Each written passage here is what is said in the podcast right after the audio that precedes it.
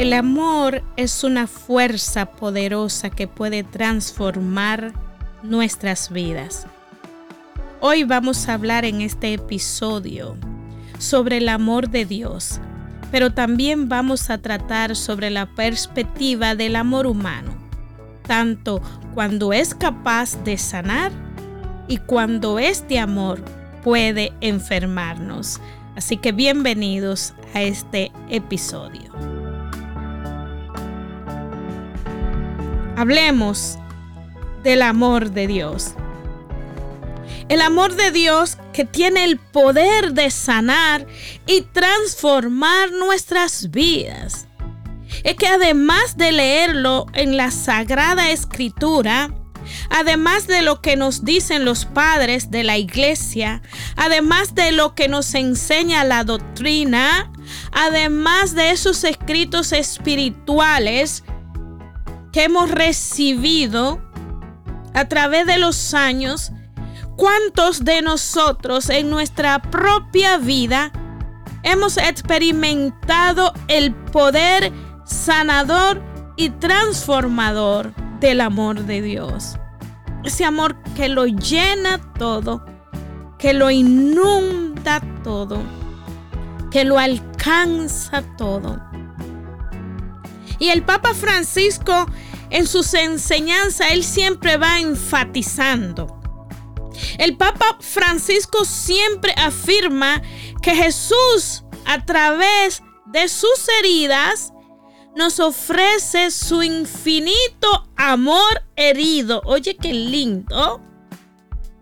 A través de sus heridas nos ofrece su infinito amor herido y desea consolarnos y sanarnos. Ustedes no se han fijado, tu hermana, hermano, que cuando hemos herido un amor en una persona, recibimos herida para detrás. Si nos tiran una flecha, nosotros queremos mandar dos flechazos. ¿Ah? Si nos insultan, nosotros queremos mandar tres insultos que duelan más. Si nos traicionaron, incluso hemos podido llegar al hecho de ir a traicionar también para vengarnos. Sin embargo, el Santo Padre nos dice que Jesús, su amor herido, desea consolarnos y sanarnos. O sea, por sus heridas somos sanados. Entonces, el amor de Dios es fiel. El amor de Dios lo recrea todo. El amor de Dios hace nuevas todas las cosas. Y es a través de la apertura a la verdad el reconocimiento de nuestros errores y pecados que nosotros podemos experimentar el perdón y el amor de Jesús que nos va a renovar y que nos recrea profundamente. Yo no sé si tú has podido vivir en tu propia carne, en tu propio ser, que cuando tú reconoces tu error te sientes libre te siente sanada, te siente liberado. Entonces, es a través de esa apertura, la verdad, la gente que guarda y guarda cosas y guarda resentimientos y no quiere reconocer su error y su pecado, es más difícil que experimente el perdón y el amor de Jesús. Es más difícil que experimente esa renovación y restauración que Jesús le quiere dar. Entonces el amor de Dios no se va a limitar nada más a los sanos y a los justos, sino que se extiende a los enfermos y a los pecadores. O sea, no crea que el amor de Dios es nada más para aquellos que estamos enamorados de la santidad, para aquellos que vamos purificando el corazón, para aquellos que nos creemos buenos. No. El amor de Dios se extiende a los enfermos y a los pecadores. O sea, es un amor que perdona. Es un amor que sana. Es un amor que santifica. Y el Papa Francisco nos recuerda que sobre nuestra vida, sobre tu vida y la mía, no hay maldición, sino que sobre tu vida y sobre mi vida está la benévola palabra de Dios, que nos ama y que desea tener una relación con nosotros. O sea, a los ojos de Dios siempre somos queridos. Siempre somos amados. Siempre somos deseados. Hay gente que dice, es que yo nunca me he sentido amado, amada por los míos. Es que yo nunca me he sentido querido. Es que yo nunca he sentido pertenencia dentro de la familia. Es que nunca he sentido ni siquiera que tengo un hogar. Y esa persona van lastimadas, van heridas, van enfermas porque nunca ni siquiera sintieron esa pertenencia, ni siquiera disfrutaron de un sentido de pertenencia. Yo pertenezco a esta familia. Este es mi hogar. Hay tantos jóvenes que tú lo oyes hablando y no te pueden decir, nunca, te dicen, yo nunca me he sentido en casa, yo nunca me sentí que tengo un hogar, yo nunca me he sentido que nada es mío. Entonces, en el amor, bajo los ojos de Dios, todos somos queridos amados, deseados. Entonces, para experimentar el poder sanador del amor de Dios, debemos primero eh, abrazar a los demás y hacerlos sentir queridos. O sea, un amor que se da es un amor que recibe.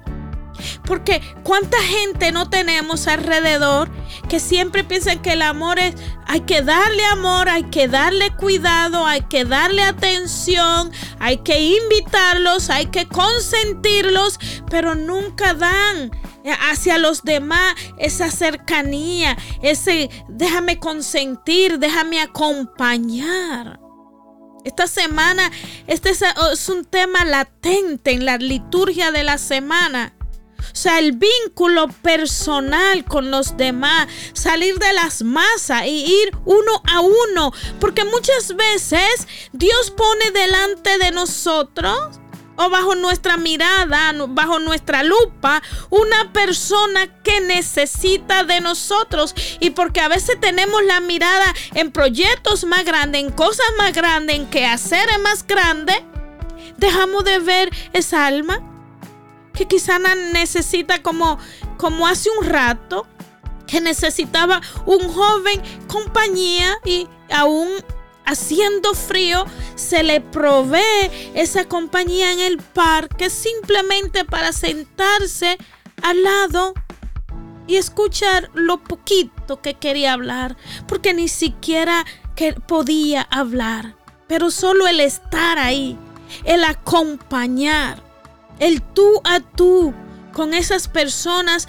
tristes, limitadas, preocupadas. Entonces, el amor de Dios sana, el amor de Dios santifica. Y para experimentar ese amor, abracemos a, a los demás, amemos y entonces nos sentiremos amados. Yo me doy cuenta que yo amo a mi hermano, son muchos, nosotros somos ocho, pero hay uno que siempre está conmigo. Yo amo de él, lo cuido, pero ese amor de él es recíproco para mí a borbotones, porque qué muchacho que me ama, mi hermano Belio, que me lleva dos años, dos años mayor que yo. Pero qué muchacho que me ama, que me cuida. O sea, a través del abrazo mío, de él sentirse querido, yo recibo a borbotón ese amor? ¿Por qué nuestra familia a veces son incapaces de darse amor? ¿Por qué no hay esa cercanía? ¿Por qué no hay ese verdadero convivio? ¿Por qué? Porque muchas veces lo vemos como alguien más. Porque no nos acercamos desde el corazón. Desde ahí como son ellos. Ahí. Entonces el amor nos está llamando a una manera más fuerte que el odio. Jesús murió y resucitó por nosotros para que nuestros pecados sean perdonados. Eh, hay que levantar a los pobres de su desánimo, porque la esperanza que tenemos está en el amor de Dios Padre, que nos ama como nosotros somos. Y ese amor nos hace bien. Recuérdate que está en tu programa Visión Quinta, el encuentro en los brazos sanadores de Jesús. Y recuerda que cuando Dios te regala un espacio, cuando Dios te regala una palabra, cuando Dios está derramando sobre ti perlitas, cuando Dios te está bendiciendo, e, el corazón hijo de Dios, el corazón creyente, no se puede quedar con eso para sí. Se lo quiere pasar a los demás. ¿A cuántos ha invitado tú a escuchar Visión Quinta a través de estos años? ¿A cuánto ha traído al chat? ¿O te has quedado tú solo con la bendición? ¿A cuánto has atraído a, los espacios que son los que tú regularmente más escuchas? ¿Cuánta gente ahí afuera necesita esta palabra de Dios? Tú me has hecho bien. Tú puedes pensar, aparte del amor de Dios, ¿quién te ha hecho bien? Porque el amor es una de esas emociones más intensas, pero también enigmática que el ser puede experimentar. Porque tiene el poder de llenarnos de alegría, de hacer que nos sintamos plenos y vivos, pero a su vez puede ser la causa de un profundo dolor, de una confusión es por ello que muchas veces se hace necesario aprender a identificar dos de sus facetas. O sea, el amor que sana, pero el amor que enferma.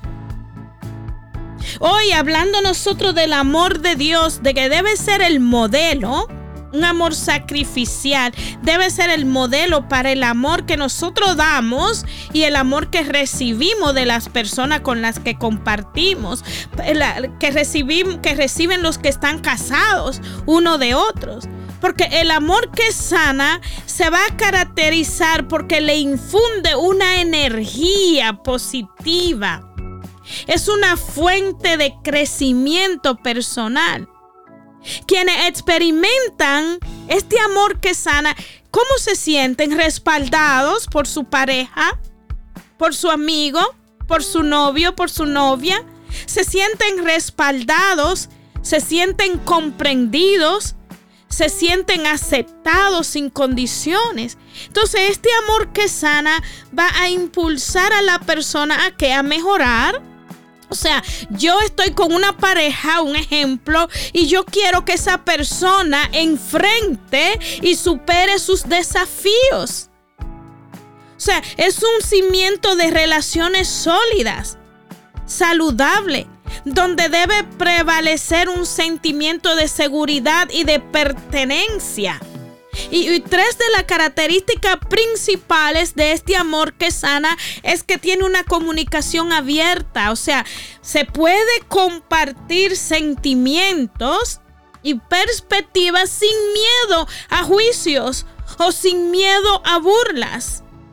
Yo no sé si ustedes han visto a veces pareja que cuando una persona habla, el otro trata de ridiculizar lo que ha dicho la persona o de restarle el valor. También el amor que sana va a promover el crecimiento personal. O sea, yo animo a la otra persona a alcanzar sus metas. Entonces hay un apoyo mutuo. Yo voy para que tú alcances tus metas y tú procuras que yo alcance las mías y nos apoyamos mutuamente. Es un amor que va sanando. Y también la libertad y la confianza. El amor que sana alienta a mantener una vida propia. O sea, fuera de la relación tú eres un individuo. O sea, tiene un propio gusto. Tiene que vivirlo de acuerdo a la condición y al tipo de relación que tú tengas. Pero hay cosas que son propiamente personal y que entonces tienen que ofrecerse el espacio personal de desarrollo para la persona. Valga la redundancia, para la pareja o, el que te ama o el familiar. Entonces, en el amor que enferma vamos a ver todo lo contrario, es un amor que desgasta. Yo conocí una señora eh, hace muchos años que Después de casada, la señora no se podía ni arreglar el pelo. O sea, entró en un desgaste en un desgaste por la pareja que tenía que ya había cambiado tanto, ya no se animaba. Recuerdo que me dijo un día que le dolía la rodilla y no podía subir unos escalones y el esposo siguió caminando como nada y se olvidó de que ella se había quedado atrás. Llegó a la casa, al apartamento, estuvo tiempo ahí y no se devolvió ni a ver qué pasaba con la señora que no llegaba. Entonces hay amor que enferma, que desgasta que atrapa, que provoca sufrimiento y que se puede manifestar de forma manipuladoras, posesivas, controladoras. En vez de darle a la persona seguridad, este amor te va a dar ansiedad e inseguridad. Entonces, en esta clase de amor, de relación, el diálogo es escaso y también puede haber abuso emocional. También te limita el crecimiento, te impide crecer, te impide desarrollarte, te controla. Las personas se sienten atrapadas sin capacidad para discernir por sí misma. Entonces, el amor que sana, nutre, completa, el amor que enferma, degasta y vacía. Pero para tú poder vivir una vida plena y realizada, recuerda que nada más como el amor de Dios.